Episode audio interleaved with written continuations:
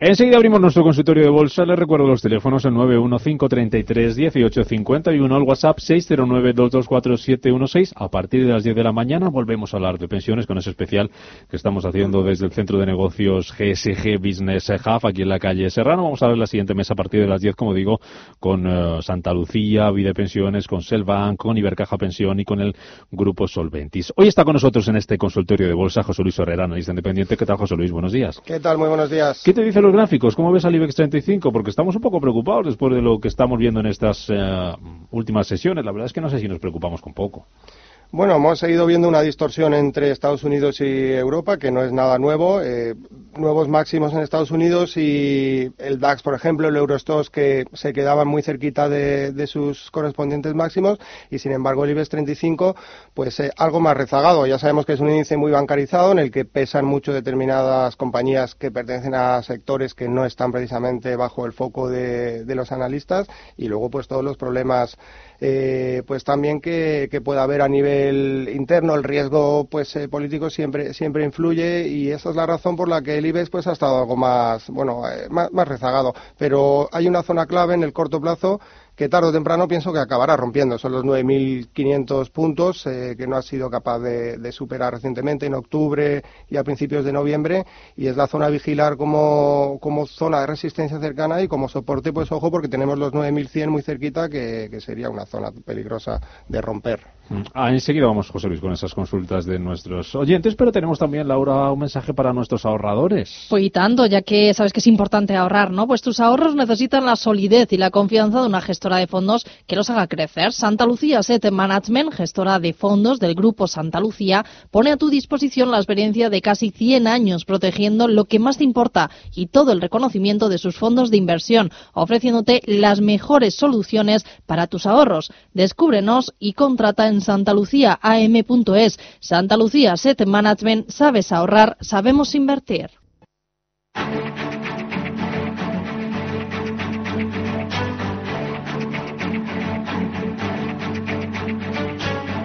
En Capital Intereconomía, el consultorio de bolsa.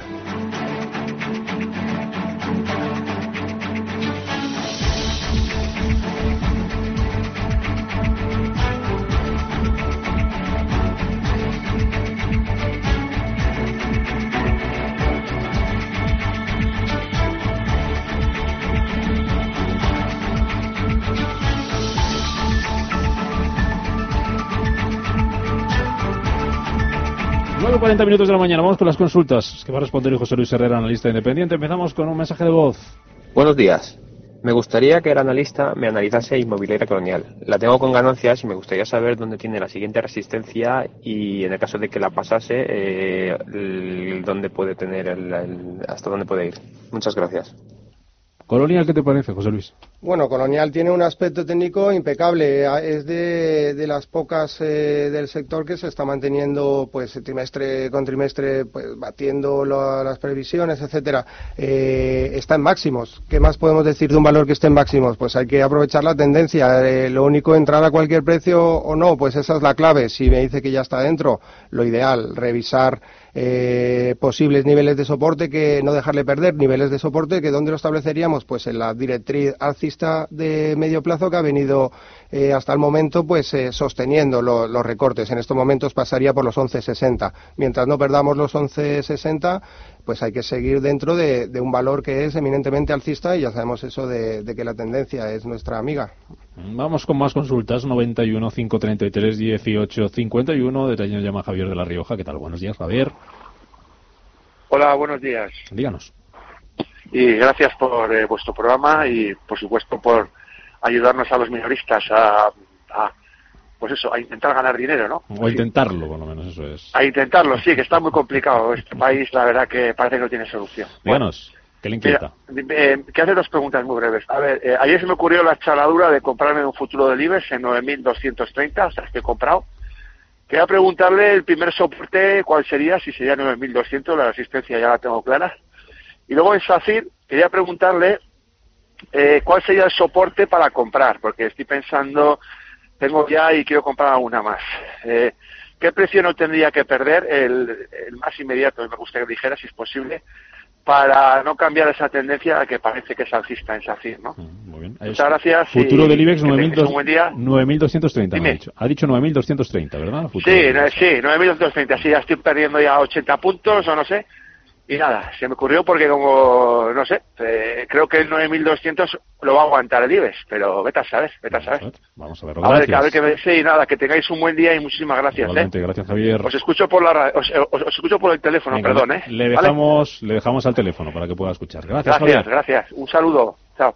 Hola, buenos días. Pues bueno, en relación a la primera pregunta, una vez que no hemos respetado el soporte de muy corto plazo, pues ya la siguiente zona, lo que comentábamos al, al principio de la audición, los 9.100 zonales, 9.100, 9.120, es la siguiente zona a la que se podría dirigir y, eh, y, bueno, pues eh, en ese nivel, si llega, habrá que, habrá que ver si lo respeta o no, pero desde luego la pérdida al cierre de esos 9.100 debería ser pues eh, esto porque un futuro, bueno, ya sabemos que, se, que está bastante apalancado. En cuanto a SACIR, eh, pues eh, mm, en estos momentos se está respetando el- lo que llevamos en el mínimo del día, ha hecho una zona que es de soporte anterior, un soporte o una zona que visitó el pasado 13 de noviembre y estaríamos hablando de los mínimos del 2.47, 2.45, 2.47. Esa es la zona que no debería perder en el corto plazo. Eh, tenemos una siguiente zona de referencia que es en los 268, 270, que es donde podría dirigirse. Entonces yo pienso que va a estar pues eh, moviéndose entre, entre ambos niveles. Es más, si pudiéramos trazar un Fibonacci de todo el tramo de subida previa, veríamos cómo el apoyo comentado pues queda prácticamente alrededor del, del 38,2% de retroceso y por lo tanto es una zona válida y de cierta fortaleza mientras lo respeta. Así pues, pues a vigilar que no pierda en el corto plazo esos 2,45, 2,47 porque podría volver la, la debilidad. Mm, Barcelona, Jesús, ¿qué tal? Buenos días. Hola, buenos días. Sí, a ver si me podían indicar para comprar Arcelor y vender Ebro y Bardrola también venta. Muy bien, para comprar Arcelor y vender Ebro. Arcelor. No, Arcelor para comprar Arcelor para y Ebro y Iberdrola para venta. Venga, muy bien, pues a ver qué dice José A ver qué Luis. podían indicar. Gracias. Escucho por la radio, ¿eh? Gracias, Jesús. Muchas gracias. Bueno, Arcelor es uno de los valores más afectos a, a toda la especulación que hay acerca de, de la guerra comercial. Hemos visto cuando había noticias de un próximo acuerdo cómo subía fuertemente y cómo baja fuertemente cuando, cuando no se materializan esas noticias. Eh, en la jornada de hoy está, está cayendo y todo apunta a que vaya a ir a tomar soporte al nivel de los 14 euros. Entonces, si lo que pretende es comprar, pues eso, eh, ese nivel, esa zona, 14, 14,05, es eh, un área en la que se estaría apoyando en la directriz alcista del corto plazo y por lo tanto tendríamos un stop eh, claramente definido con, con la pérdida de la misma si, si no se produce un rebote. En el caso de, de Ebro, pues está muy cerca de los máximos anteriores que hacía el, el día 6 de septiembre y el 31 de octubre en los 19.70, 19.80, de hecho los está cotizando prácticamente ahora, eh, si no es capaz de superar esa zona podría darse un respiro, aunque es verdad que tendría, pues bueno, el- en el junio, en el mes de junio hizo un alto alrededor del 19.75, todo ese área, es zona de resistencia ya fuerte, si no la rompe con claridad, pues bueno, podría, podría darse un respiro. Iberdrola era la siguiente. Ebro Iberdrola para salir, sí. Vale, y en el caso de, de Iberdrola, pues es verdad que es un valor que se está comportando muy bien en, en lo que llevamos de año, pero que se está tomando un respiro después de la fuerte subida que, que ha tenido desde la zona de los 6 euros que cotizaba el pasado eh, octubre del, del 18. ¿Dónde podría irse? ¿Dónde podría pues eh, seguir haciendo esa consolidación del, del fuerte movimiento eh, alcista una vez perdido el momentum del corto plazo? Pues eh, vamos a vigilar que no pierda los 8.45, 8.50, que podría ser una zona óptima de entrada mientras eh, respete dicha, dicha área porque pues eh, podría ser un punto interesante en términos de riesgo-beneficio para retomar toda la estructura alcista que, que tiene previamente, que pienso que, que podría seguir eh, durante los próximos meses. Vamos con más mensajes. Buenos días. Eh, quería saber cómo ve el analista en Agas. Estoy posicionado a 21 y Amadeus. Estoy posicionado a 68. Me gustaría saber cómo los ve a medio plazo. Muchas gracias. Pues en Agas, al igual que las eléctricas, otras compañías de- del sector, las utilities, eh, se han estado comportando bastante bien en situación de incertidumbre. Si realmente vemos que el mercado rompe al alza y, y se despejan eh, determinadas incertidumbres, podría ser un sector que quedará algo más relegado en detrimento de, de otras compañías que, que han venido pues eh, bueno, estando más reticentes en, las subidas. A nivel técnico, en el corto plazo, hay una zona claramente delimitada con la superación del 23-25, que es eh, un nivel que no ha sido capaz de romper eh, en varias ocasiones en lo que llevamos de mes y que supone un nivel por Fibonacci de todo el tramo previo de caída, un nivel de recuperación por Fibonacci del 61,8, es decir, es una zona ya de congestión. Su superación sí que es verdad que podría llevarle de nuevo a niveles de 25-26 euros, pero es la zona que, eh, por el momento está siendo como techo en el corto plazo y que podría pues eh, suponer que, que, el valor se tomara un respiro en niveles inferiores. ¿Dónde podría irse? Pues podríamos verlo en los 22 euros perfectamente en el corto plazo de nuevo. Vamos con más. Hola, buenos días. Les llamo desde la provincia de Alicante. Quería hablar sobre BME. En concreto, tenía acciones, vendí la mitad hace varios meses con pérdidas y las restantes ahora las tengo, por supuesto, con ganancias. Eh, ¿Sería el momento de venderlas o habría que esperar a ver qué ocurre? Muchas gracias. La gran pregunta de la semana. Bolsas y mercados españoles, José Luis. Claro, su caso es ventajoso en el sentido de que viene de más abajo. Quizás si mm, nos planteáramos entrar a estos precios o no, pero bueno, viniendo de más abajo yo creo que podría perfectamente mantener la posición con un stop ceñido, es eh, un stop por lo menos en el punto de equilibrio entre esa posición que perdió y la posición que mantiene para que en caso de que no se plasmara eh, finalmente la operación, pues por lo menos que, no perdiera, que saliera igual.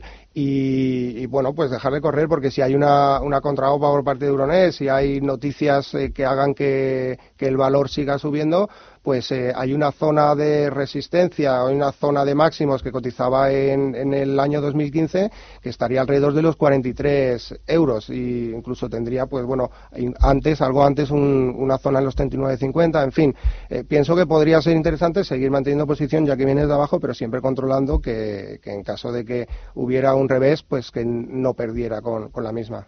Hoy BME que está cediendo casi un 1%, que no es nada comparado con la subida de más del 40% que ha registrado las dos jornadas anteriores. Vamos con otro mensaje de voz. Buenos días, soy José Luis y la pregunta es sobre Prosegur. Mm, la recomendación que ha tenido de una casa americana de sobre 5,80, un cuarenta y tantos, 50% arriba. Está todo muy parado, los valores pequeños y su compañera Cash, Prosegur Cash. ¿eh? Y si sobre técnicas reunidas un 23,50 sería un buen stop. Gracias.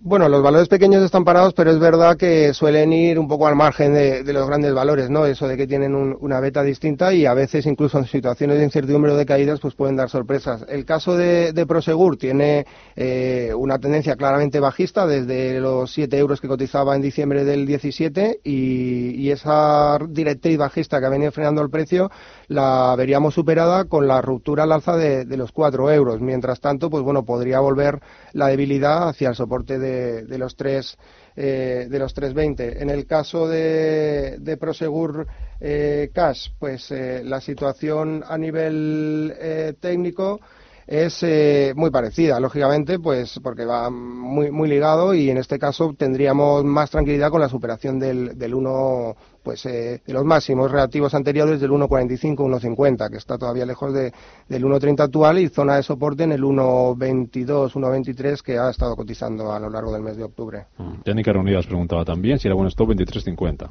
Y en el caso de técnicas reunidas, eh, hay una zona de, de, stop, que sería el que formaría un stop válido a nivel de estructura de lo que está haciendo en, las últimas semanas, que está algo más lejos, estaría en los 20 euros. Va a depender del nivel al que ha entrado, va a depender de, de su tipo de operativa pero yo no lo dejaría perder en el muy corto plazo los 22.50, porque eso es lo que le haría romper pues esa sucesión de mínimos crecientes que viene desarrollando desde la zona de soporte comentada alrededor de los de los 20 euros y por lo tanto pues podría acelerar la vuelta hacia esa cota. Nos dejábamos antes, nos dice un oyente Amadeus, nos preguntaba por él, no, no habíamos comentado nada, a ver si, si le podemos dar una, una opinión sobre el valor. Sí, Amadeus eh, está muy cerca también de zona de resistencia relativamente cercana, la zona que cotizaba eh, alrededor de los 73 euros en, julio de, este año. Eh, y mientras no supere esa cota podría seguir la, debilidad. Yo veo que está haciendo un gran lateral y, lo veo con bastante indefinición. Desde luego esperaría la ruptura eh, al cierre con contundencia de esa cota de los 73 y si no pues lo esperaría bastante más abajo porque yo no veo zona de soporte válido hasta los 65 o 66 euros. Seguimos con más consultas. Buenos días, soy Ana de Madrid. Me gustaría saber qué hago con Naturhaus, por favor, que no sé qué hacer. Si dejarla ahí o va a subir o, se va, o, o va a desaparecer. Un saludo para todo. Gracias. Bueno, si va a desaparecer o no, eso es algo que... Que no, no. ese riesgo siempre va a existir en, en, en, en la- en las compañías, ¿no? Como muchos otros factores. Pero lo veo técnicamente eh, muy interesante porque está topándose con, con la directriz bajista de, de medio plazo, justo en estos niveles, además, que está cotizando en estos momentos, do- alrededor del 207, 210. Si rompe esa zona, el 210 le podemos dar de margen. Si rompe esa zona y vemos que lo hace acompañando con volumen, podría perfectamente iniciar un nuevo, un nuevo tramo alcista. Lleva ya tres semanas. O sea, que los mantenga. Yo, yo personalmente pienso que es un, valor que habría que mantener, pero vigilar lo que puede hacer en esos 2.10, porque si no podría corregir algo esas tres semanas de tendencia alcista que ya acumula. Hoy, José Luis, si te parece con una ronda rápida de mensajes de texto, que hay muchos, así que te pido casi un sprint. Eh, dice, nos pide un oyente, stop, loss y precio objetivo para Ferrovial, compradas a 26.30, y Daimler, compradas a 53,70. Ferrovial compradas a. Eh, a ver, Ferrovial compradas a 26.30, Daimler 53. Bueno, compradas muy cerquita del, del nivel de entrada, un stop cercano que sería la pérdida de los mínimos de hace, de hace un par de semanas, estaría en los 25.60, la perforación de, de los 25.60. Ujú. Y nos preguntaba por Daimler también este oyente, Daimler compradas a 53.70. En el caso de Daimler, a 53.70 estaría ahora mismo en pérdidas. Vamos a ver, podríamos trazarle un Fibonacci al último tramo de subida y estaría ahora mismo en zona del 38,2, una zona bueno que, que ya es un primer nivel de referencia. Si pierde los mínimos de, de la semana, le podríamos dar de margen hasta el 49,50, pues bueno, tendría, tendría recorrido perfectamente válido incluso hasta la zona del 47. Mm, Nos pregunta Santiago por Netflix. Dice, ¿cómo ve el analista una entrada en Netflix si rompe los 310 dólares? ¿Dónde pongo el stop? Bueno, los 310, que es la zona efectivamente de, de soporte, de resistencia, perdón, en el, en el corto plazo. Eh, vamos a ponerle un stop cercano, trazando una línea directriz de cortoplacista desde, desde que iniciara el movimiento último el, día 23 de septiembre y, lo pondríamos en la perforación de los 280 dólares. Ese es el nivel que no, que no debería perder a mi juicio para seguir pensando en, en la continuidad del valor. Mm, Seguimos en Estados Unidos. Nos pregunta este oyente, dice, mi pregunta para el señor Herreras por dos valores del mercado americano, Home Depot y McDonald's, que me diga un posible precio objetivo para ambas. Bueno, Home Depot eh, está haciendo una vela en, las do- en las tre- dos eh, jornadas que llevamos de, de semana bastante preocupante porque podría ser una envolvente bajista desde zona además de, de resistencia y por lo tanto pues eh, bueno podría podría suponer una señal de peligro para el corto plazo. Vamos a, A a McDonald's. Vamos a Ah. dejarle que Ah, perdón. eso es que respete, vamos a ver cómo se comporta si llega a la zona del 2.17, 2.18, porque esa va a ser la, la clave. En el caso de McDonald's, vamos a buscar el gráfico. ¿Qué le decimos? A ver, si nos, si nos gusta o no y dónde ponemos el... Vamos a ver, McDonald's Corporation, pues eh, bueno, a- la diferencia con, con Depot es que ya tiene algo más desarrollada, algo más av- avanzada esa fase de, consolidación. Estos dos valores son un ejemplo de, lo que está haciendo Estados Unidos, que a pesar de estar en máximos, pues eh, hay muchos valores que no están en máximos, que están ya con una corrección avanzada y, en general, pues bueno, hay determinados sectores que son los que están tirando de, de las subidas. El, el caso de McDonald's eh, es que ha perdido una zona de soporte eh, en el bueno, se ha apoyado, se ha apoyado, me retrato, se ha apoyado una zona que es bastante interesante, lo que ha hecho alrededor de los 189, 190, esa es la zona, porque eran altos eh, en el mes de noviembre y diciembre del año anterior y por lo tanto ahora zona de soporte válida.